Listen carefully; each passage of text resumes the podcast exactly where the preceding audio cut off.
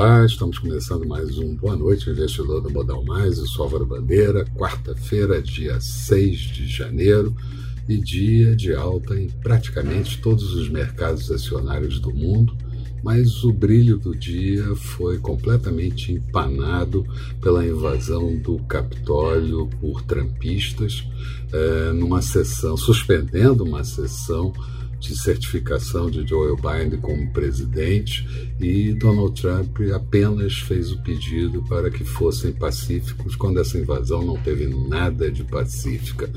A sessão foi interrompida e não se sabe quando a certificação vai acontecer.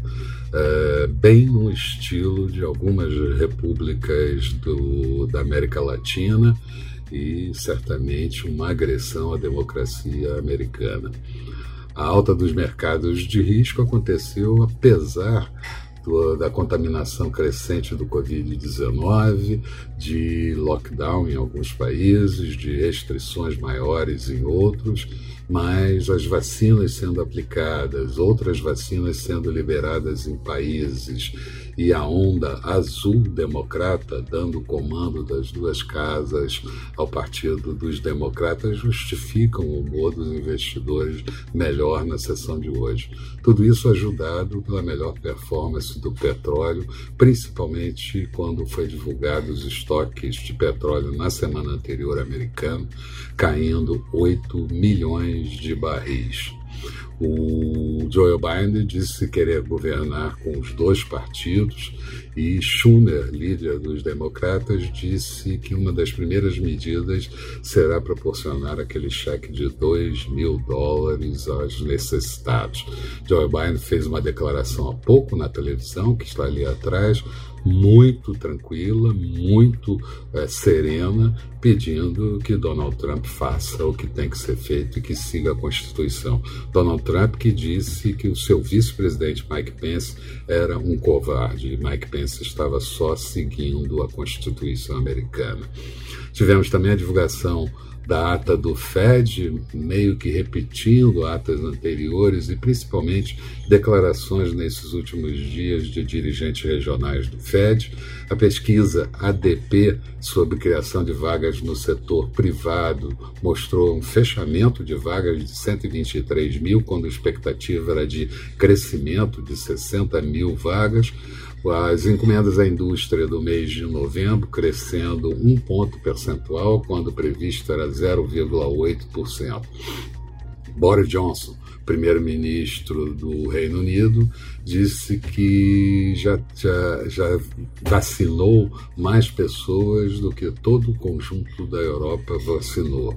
E o BOE, o Banco Central inglês, quer manter o mercado aberto com a União Europeia para serviços financeiros.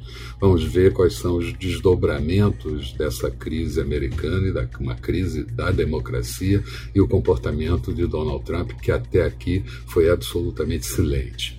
Aqui, Bolsonaro, depois de dizer ontem que o país quebrou, hoje disse que o país está uma maravilha. Vai entender o que acontece na cabeça do presidente.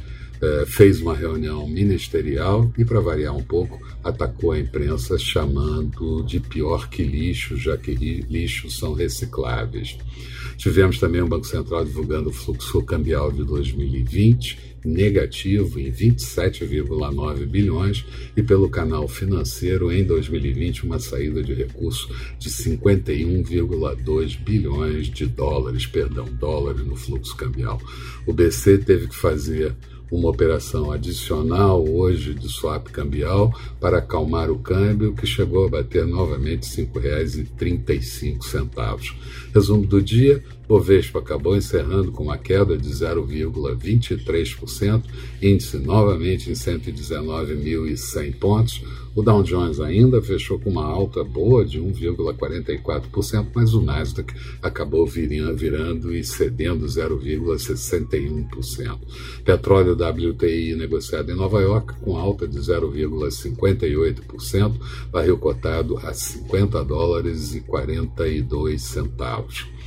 O euro foi negociado a 1,232 do dólar, em alta, E dólar por aqui fechou cotado a R$ 5,30, uma alta de 0,80%.